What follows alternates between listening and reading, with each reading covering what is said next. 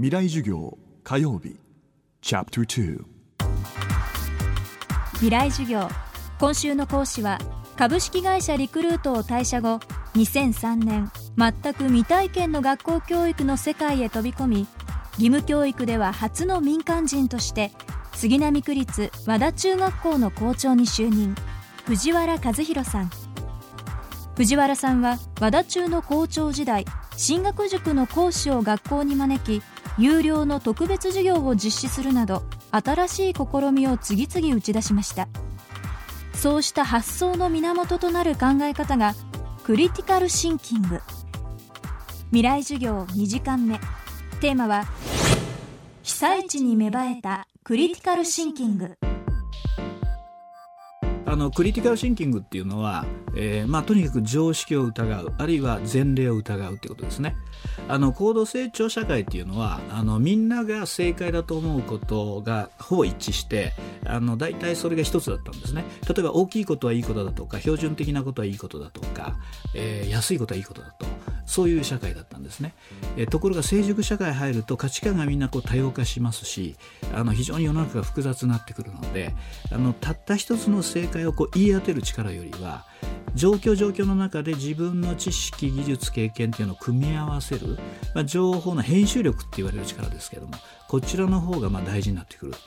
あの例えば、まあ、私がずっと通っている石巻市の小勝っていうとこがあるんですね。小勝には法院神楽っていうのがありましてもう数百年の伝統があるんですね。でこれあの太鼓がなければできないわけですが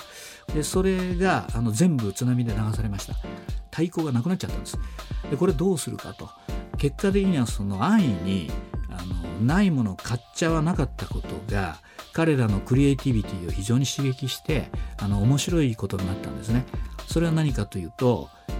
流れ着いたフルタイヤをいっぱいあの拾ってきましてそのタイヤに100円ショップで買ったビニールテープをぐるぐる巻きにするんですね。そうするとそのぐるぐる巻きにした面があの太鼓の叩く面になりましてでさらに100円ショップで買ってきたあのすりこぎですね。あれを、まあ、バチの代わりに使うっていうことであの生徒53人がタイヤでできた和太鼓を叩いて教育夏祭りっていう石巻でやられたイベントであのこれを叩いた時にもうあの報道のカメラマンがいっぱい来てたんですがあのカメラ回しながらみんな泣いてるっていうような状態でこれもやはり知恵を出したクリエイティビティが人々を感動させてるんだと思うんですね。だそういう意味で太鼓っつったらもう買ってくるしかないでしょっていうのも、まあ、常識あるいは前例主義でこれを超えていくクリティカルシンキングのあの一つの姿ではないかと思います。被災地ではやっぱりあの学校の勉強は非常に遅れたわけですね。あの先ほどから話している、まあ、情報処理力つまり正解を言い当てる力の勉強についてはあのかなり、まあ、正直言って遅れたんじゃないかと思います。ただその情報処理力の方の正解を言い当てる力っていうのは遅れたかもしれないけども一方で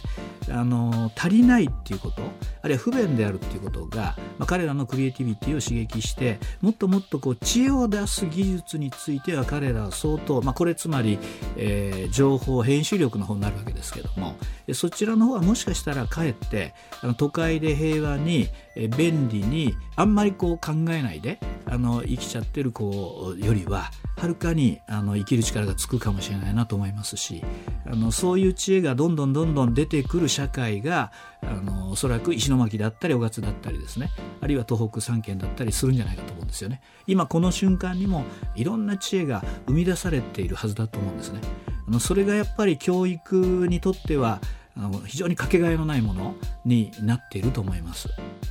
未来授業明日も杉並区立和田中学校前校長で東京学芸大学客員教授の藤原和弘さんの講義をお送りします。